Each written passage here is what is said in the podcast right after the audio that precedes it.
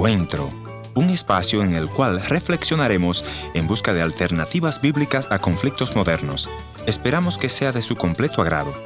Y ya con ustedes, su anfitrión, el pastor y consejero familiar, Ernesto Pinto se me acercó un joven y me dice, pastor, lo he escuchado que usted trabaja con los niños pobres en los barrios más paupérrimos. ¿Por qué preocuparse tanto por eso? ¿Por qué no predicar un evangelio de prosperidad? Si usted y yo sabemos que Cristo dijo, los pobres siempre estarán con ustedes, no vamos a acabar con la pobreza. Con mucha tristeza escucho estos comentarios porque realmente han sacado de contexto lo que Cristo Jesús quiso decir en ese momento. No estaba certificando la pobreza, sino que estaba diciendo que todo el tiempo tendremos oportunidad de ayudar a los más necesitados. De hecho, en el capítulo 24 de Mateo, nosotros leemos que en aquel día cuando el Señor te llame, los va a poner a un lado a los de la derecha eh, y otros a la izquierda y les dirá, tuve hambre y no me diste de comer, tuve sed y no me diste de beber, estuve preso y no me viniste a ver. Estuve en la cama y no me visitaste.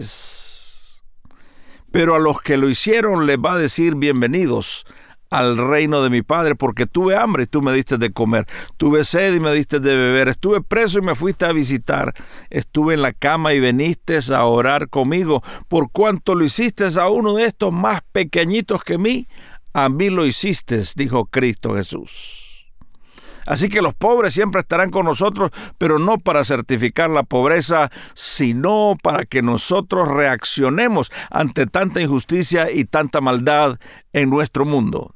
Mi ministerio siempre será ayudar a todos en general, pero por supuesto mi corazón está con aquellos niños que sufren, que lloran y que no tienen un pedazo de pan. ¿Quieres unirte a este esfuerzo? Cristo Jesús te está esperando para que tú y yo seamos sus manos y sus pies. Bueno, y llegó la hora de saltar al río, al río del Espíritu. Tú sabes, salta, salta, salta, salta. Salta, salta en el río, salta, salta otra vez. Si tú saltas al río, verás qué bueno es. La Biblia a mí me dice que ríos correrán dentro de mi ser y no se secarán. Hay estos ríos de Dios, son ríos de agua viva que están dentro de mí y me llenan la vida. Es que yo siento un gozo que no lo puedo parar. Ven, sumérgete al río y tu sed saciará ese gozo de Dios del que te estás llenando. No hay diablito que contigo pueda estar inventando.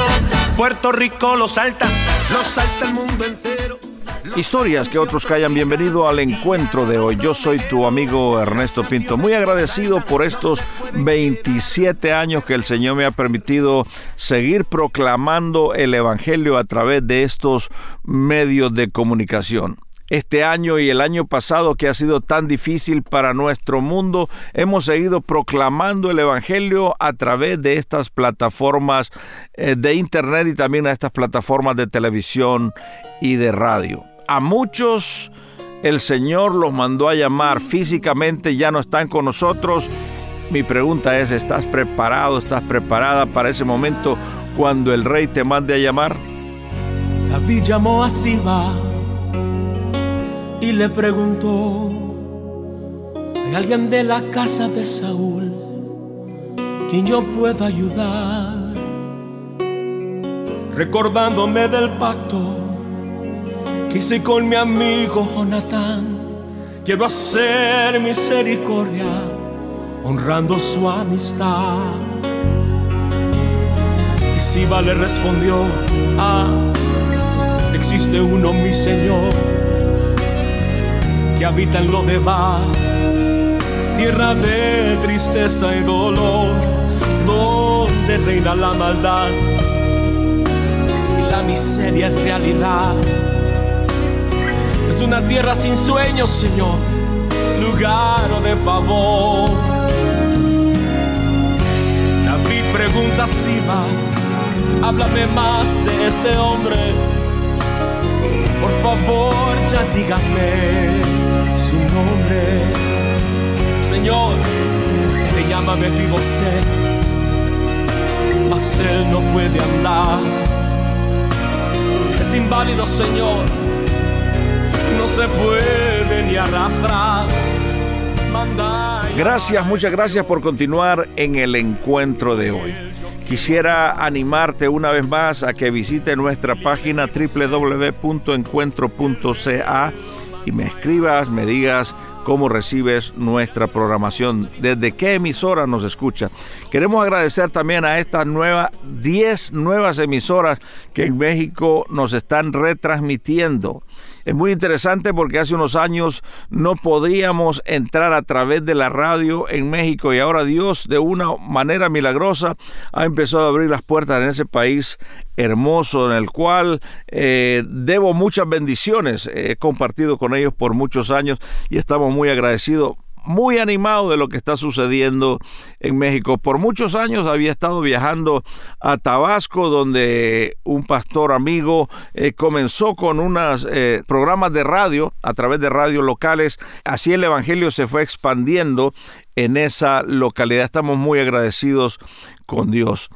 Bueno, también quiero animarte a que vayas al amazon.com y compres eh, mis libros. Uno de ellos es eh, Sin Anestesia.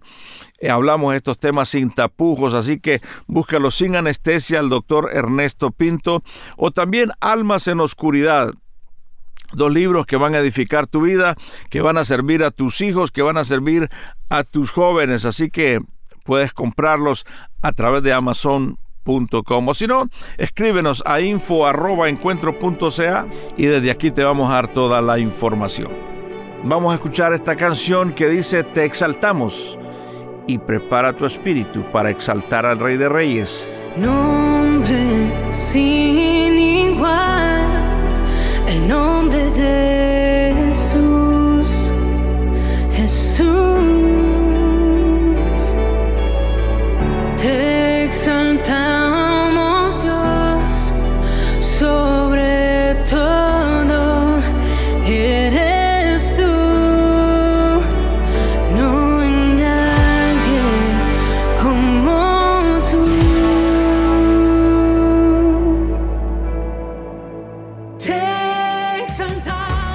Muchas gracias por continuar en la sintonía de este tu programa Encuentro. Te voy a animar una vez más a que me escribas a info.encuentro.ca. Hoy tengo conmigo a la pastora Marina, quien nos va a compartir una columna semanal. Así que quédate en la sintonía y disfruta de lo que ella tiene que reportarnos en esta oportunidad.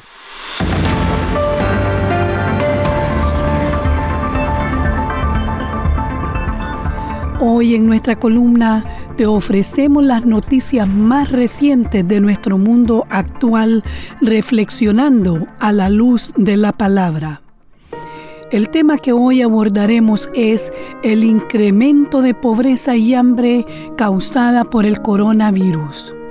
Mis queridos amigos, el 2020 fue un año de crisis que todos hemos sido afectados en el mundo en diferentes formas por la pandemia global del coronavirus.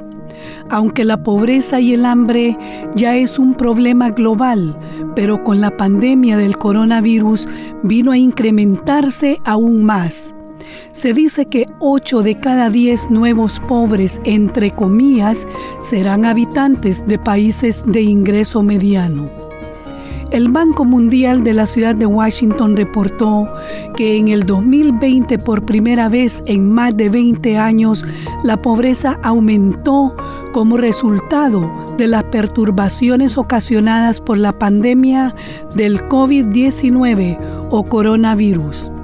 Para ese mismo año del 2020 se estimó que la pandemia de COVID-19 incrementaría entre 88 y 115 millones de personas a la pobreza extrema mientras que la cifra total llegará a los 150 millones para este año 2021. La pobreza extrema definida como la situación de quienes viven con menos de un dólar 90 al día probablemente afecte entre un 9.1% y un 9.4% de la población mundial en el 2020. La triste realidad, mis queridos amigos, es que aún hoy en día muchos países como Cuba, Bolivia y Honduras, entre otros, continúan viviendo con menos de 2 dólares por día. Según el informe de las estadísticas que presenta sobre pobreza y prosperidad compartidas, se dice que esa tasa representaría una regresión a la registrada en el 2017, que fue del 9.2%. Y si la pandemia no hubiera convulsionado el mundo, la tasa de pobreza habría descendido al 7.9% en el 2020, según se preveía. David Malpaz, presidente del Grupo Banco Mundial, señaló que más del 1% de la población del mundo caerá en la pobreza extrema a causa de la pandemia. Quizá nosotros mismos no hemos tenido que experimentar lo que es vivir en pobreza y con hambre a causa de la pandemia, pero muchos en diferentes países en donde no hay ninguna asistencia social perdieron sus empleos y quedaron sin recibir un salario otros se vieron obligados a cerrar sus negocios y con dolor en su corazón tuvieron que despedir a sus empleados y se han visto ante la necesidad de ir a la calle a pedir o esperar que algún buen samaritano les comparta un poco de alimento. Mi querido amigo, una buena pregunta sería, ante el incremento de pobreza y hambre en nuestros barrios, ¿cómo va a responder la iglesia post pandemia y cómo podemos nosotros hacer la diferencia? Reflexionemos en este momento a la luz de la palabra. Jesús es nuestro mejor ejemplo de servir al necesitado. Observemos que en la multiplicación de los panes y los peces, lo primero que resalta es la compasión de Jesús.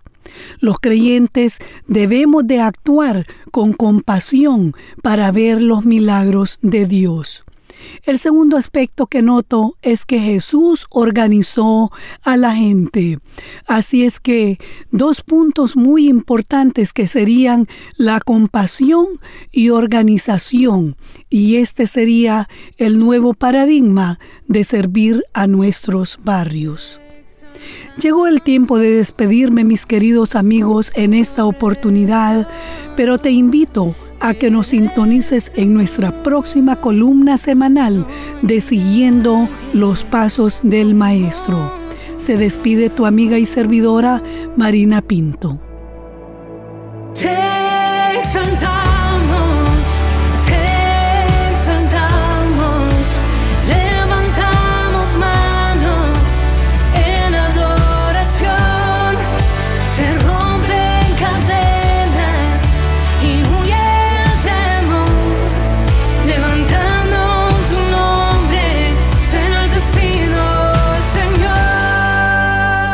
Gracias por haber estado en la sintonía de este tu programa Encuentro y te voy a agradecer que me visites en el www.encuentro.ca o también puedes dejarme una nota de voz en el WhatsApp 1-204-202-1525. La otra opción es info arroba encuentro.ca. Gracias por sintonizarnos a través de esta radioemisora. Yo soy tu amigo Ernesto Pinto y al despedirme quiero recordarte que Dios te ama y yo también.